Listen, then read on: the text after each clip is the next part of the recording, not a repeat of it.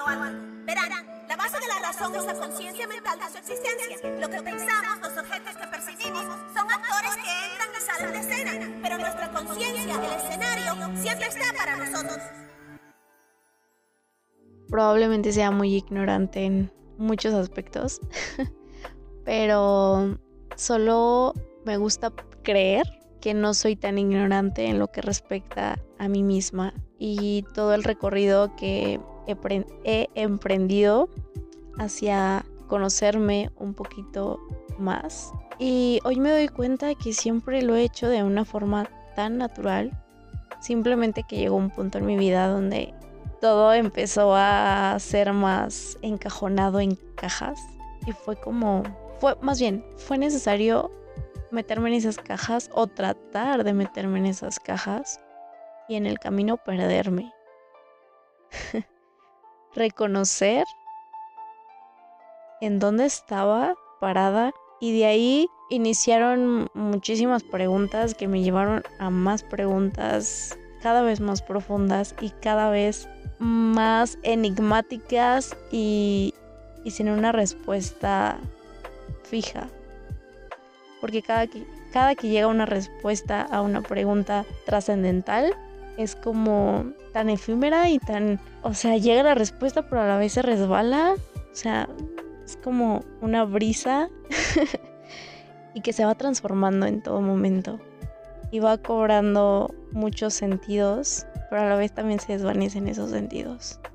Entonces, el reconocimiento de el vacío al que estamos expuestos constantemente es algo con lo cual me agradezco muchísimo. O sea, me agradezco mucho tener esa valentía de entrar a ese vacío sin esperar nada.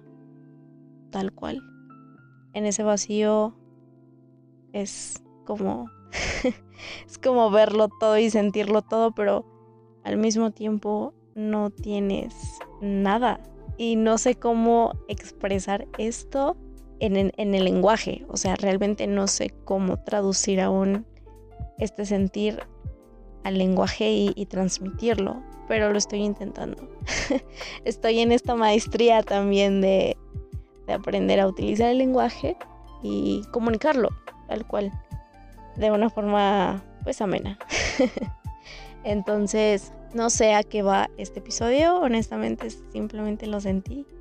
Sentí que tenía muchas ganas de comunicar a través de, este espacio y sí, es como un agradecerme, agradecer las, las circunstancias que yo veía catastróficas y que les inventaba una historia terrorífica y, y ahora el estar navegando por espirales tal vez un poco demasiado. Las circunstancias que vienen en cada espiral me han llevado siempre a ese vacío. Pero como abordo ese vacío ha ido cambiando muchísimo.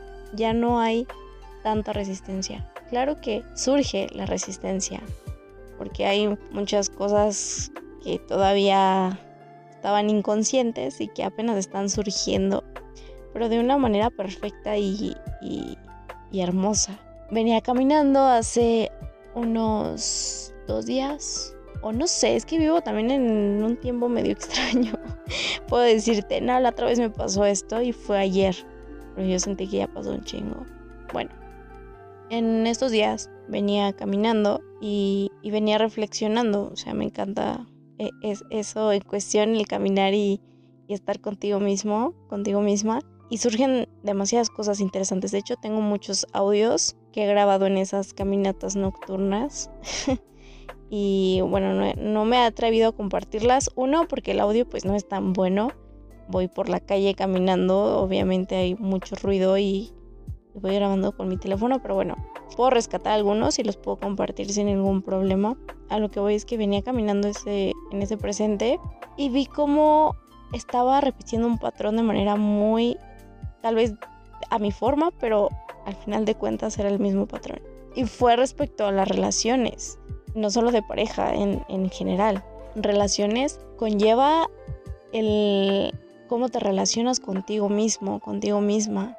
O sea, van de la mano. Entonces yo he venido haciendo muchas preguntas acerca de las relaciones humanas porque se me hace algo, pues no sé, a veces absurdo y a veces como que no entiendo nada, pero a la vez sí un trip medio extraño que obviamente también voy a compartir, pero en esto de hacer esas, ese tipo de preguntas y estar como explorando esta, esta parte de las relaciones humanas, me llegó este flashback cuando estaba preguntando a mi abuela de cómo era su vida antes, cómo era su niñez y tal. Y resulta que ella de niña, como que siempre se mantuvo, más bien, tuvo, no, no recuerdo cuántos hermanos, pero me parece que era la del medio o la más chiquita, no, la del medio, me parece que sí, o la más chiquita. Bueno, no recuerdo, perdón, pero el chiste es de que no tenía muy buena relación con su madre, o eso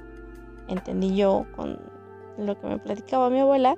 Y pues generalmente ella estaba como en su mundo, como que generalmente se sentía un punto aparte de la familia, como que pues sí le gustaba estar sola, pero a la vez como que sentía este rechazo extraño y como que ella tenía muchos sueños, pero a la vez como que la presión social de que te tienes que casar a cierta edad. Y bueno, ¿por qué te platico esto? Porque en mí también ha surgido esto, como que nunca me he sentido parte de algo y de mi familia pues también me siento como un bicho raro, con, rompiendo con muchas creencias y actuando de una forma pues tal vez extraña a lo que estaban acostumbrados y como que muy directa y, muy firme en, sus, en mis convicciones como que no dejarme manipular por, la familia.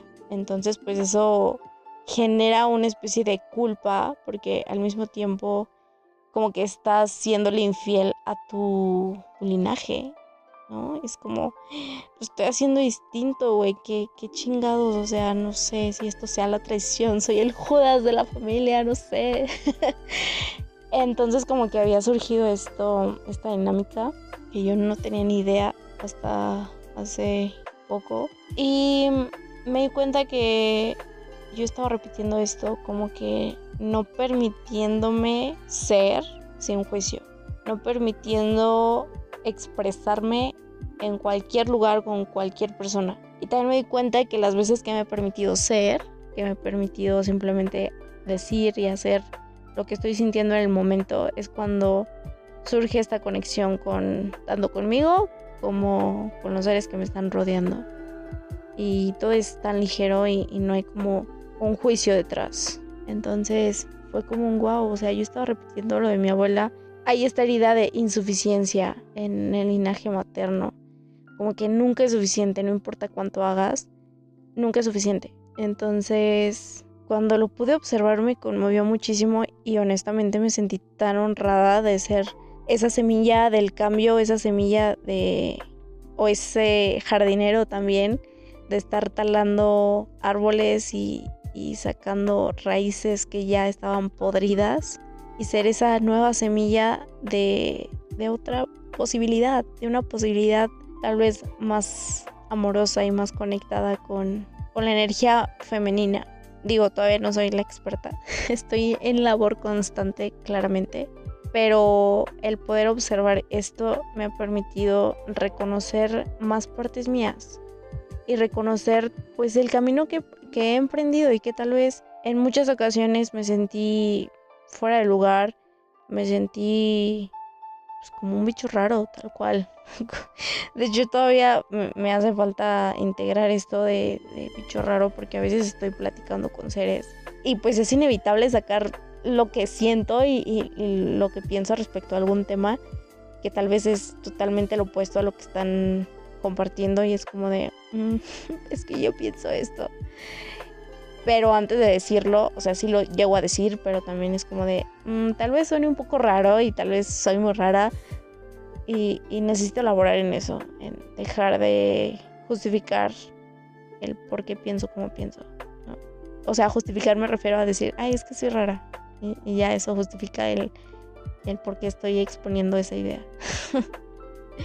Ay, no. No sabía exactamente, más bien, sí, no sé por qué estoy grabando esto o por qué estoy transmitiendo esto, pero simplemente me permito ser canal.